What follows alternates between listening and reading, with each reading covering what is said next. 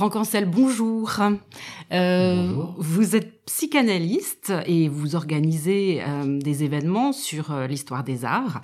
Vous avez été le collaborateur de, de Jacques Polieri, auquel euh, vous, vous consacrez une journée d'études à la BNF le 15 mai prochain dans le cadre de l'International Symposium of Electronic Arts, l'ISEA, et hum, c'est pour nous l'occasion de revenir sur son parcours artistique des, années 50 à sa disparition en, en, 2011 et sur ses apports à la scénographie contemporaine.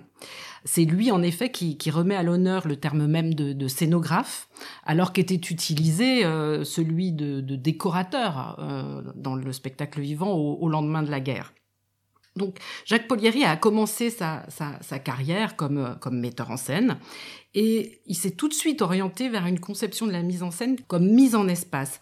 Est-ce la fréquentation de, de, Le Corbusier, de Kandinsky, de Miro, des plasticiens ou du visuel, comme il le dit lui-même, qui l'a incité euh, à suivre cette voie?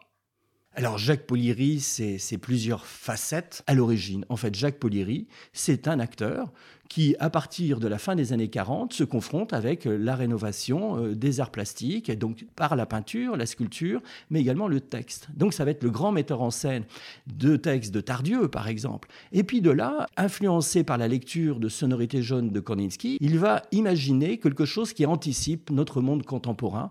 Mais cette anticipation, c'est à la fois de quelle manière on quitte l'espace de la gravité, donc la conquête spatiale. Il va aller imaginer des spectacles sur la Lune euh, qui faisaient beaucoup rire ou sourire et qui maintenant sont peut-être d'actualité, mais il ne s'inscrit pas simplement dans une modernité, il s'inscrit dans un rapport avec un contexte. Et donc pour lui, le texte, la lumière, les acteurs sont euh, non pas équivalents comme une Gesamtkunstwerk wagnerienne, mais s'inscrivent dans des choses dont il avait déjà été à la recherche de précurseurs. Alors revenons, euh, revenons euh, à ces premières années de, mise en scène où Jacques Polieri est, euh, oui, comme vous l'avez rappelé, il est, acteur, mais il est aussi metteur en scène dans un théâtre à l'italienne.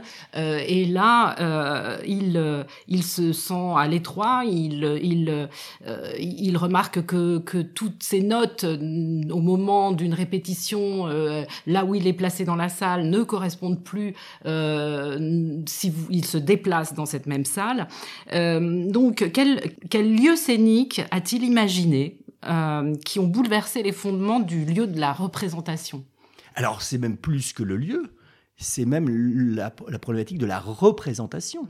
Dans les années 70, en France, Jacques Polier est un des premiers de parler de Francietz, l'art de la mémoire. Et donc, euh, Polieri va beaucoup plus loin que cette modernité des avant-gardes qui émerge à partir du 19e siècle. Ce n'est pas une vision globale, globalisante, qui serait sujet à tout ce qui a fracturé les avant-gardes historiques. Lui émerge dans ces années 50, 30 ans après la, et après la Seconde Guerre mondiale avec ses néo-avant-gardes. Il se pose une question beaucoup plus fondamentale, et c'est en ça que la praxis entre la pratique et la théorie peut nous intéresser dans ce que Polieri a amené quand même l'un des premiers, la scénographie. Mais d'un seul coup, pour lui, il y a une expérience des formes de tous les sens.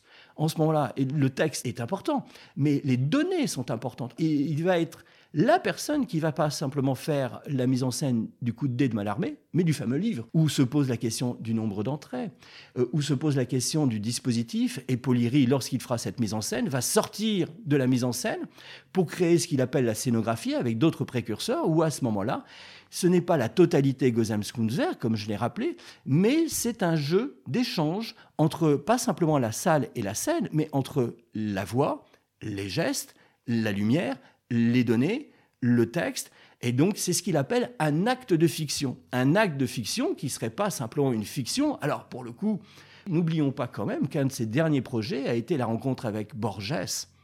Polieri avait, euh, il avait acheté les droits d'Aleph.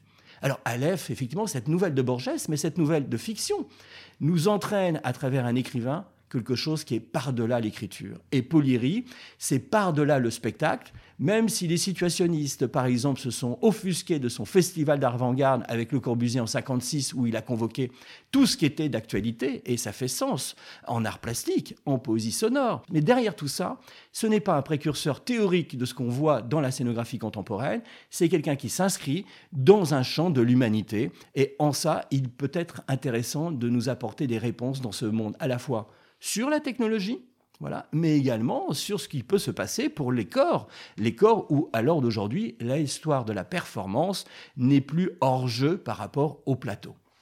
Tout à fait. Alors sur euh, sur la technologie, euh, revenons-y. Euh, Jacques Polieri a toujours eu un, un intérêt métaphysique pour pour, euh, tout ce qui est nouveau, pour, pour le devenir qui a du sens, pour reprendre ces termes.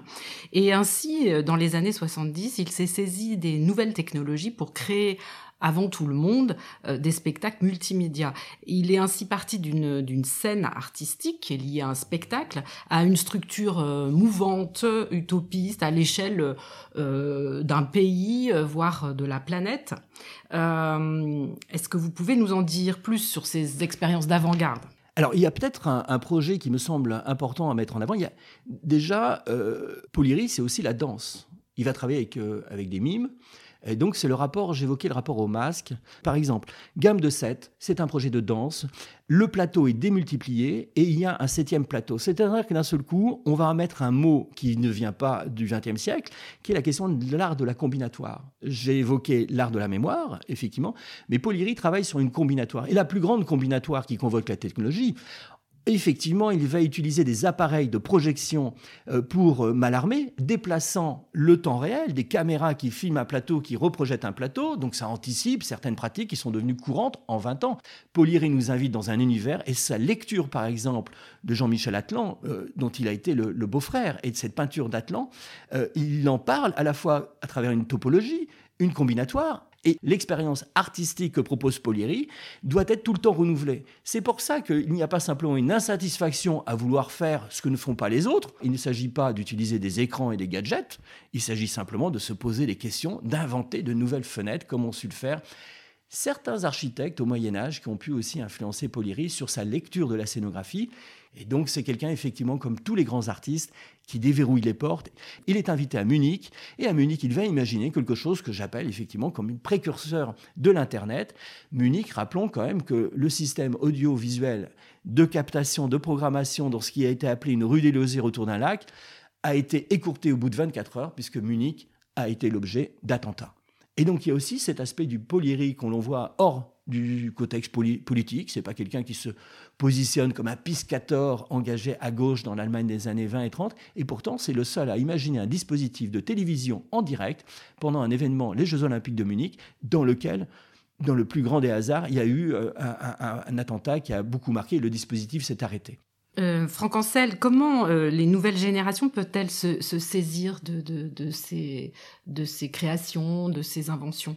C'est tout le rapport de la mémoire. C'est aussi un de, mon travail, c'est-à-dire que un des ouvrages fondamentaux qui va être une des quatre clés d'entrée de cette journée du 15 mai, qui est en fait la quatrième journée scénographie et technologie, qui là, pour le coup, à cause du concept de symbiosis convoqué par ISEA à Paris pendant une semaine, va euh, décliner quatre ouvrages de Polyrie, quatre champs disciplinaires, et dont celui effectivement, euh, la scénographie, les arts médias, les arts du spectacle, et aussi ce rapport à la sémiologie qui paraissait anecdotique par rapport aux années 70, dont il a fait un ouvrage, Scénographie, sémiologie. En fait, nous allons fêter 40 ans après sa conférence de 1983, Interface homme-machine entre New York, Tokyo et Cannes. J'aime à rappeler souvent que peut-être qu'en 83, Jacques Poliry, qui s'appelle maître de jeu d'une scénographie qui n'est plus uniquement sur un plateau, qui est en réseau, on ne parle pas de l'Internet, mais il s'agit de ça, de visioconférences entre différentes villes, il est en quelque sorte, encore une fois, un acteur. Et quand on regarde la programmation, programmation dont on peut trouver des documents au fond Jacques Poliry de la Bibliothèque nationale de France, et actuellement, deux jeunes chercheurs sont surpris de voir à leur disposition euh, les notes de mettre en scène, de, de, acteurs, les notes aussi de dispositifs interactifs. Et c'est en ça qu'il m'a semblé important de proposer avec les arts du spectacle à la Bibliothèque nationale de France une nouvelle journée d'études, mais une journée d'études qui sera un moment de travail, un moment où chacun va pouvoir amener ses interrogations et effectivement à ce moment-là peut-être de répondre au monde dans lequel on vit, avec cet environnement qui pose des questions à la fois de symbiose par rapport au vivant. Et le vivant, c'est pas simplement biologique, c'est aussi le vivant des machines, qu'on le veuille ou pas. Merci beaucoup. Merci à Arsena.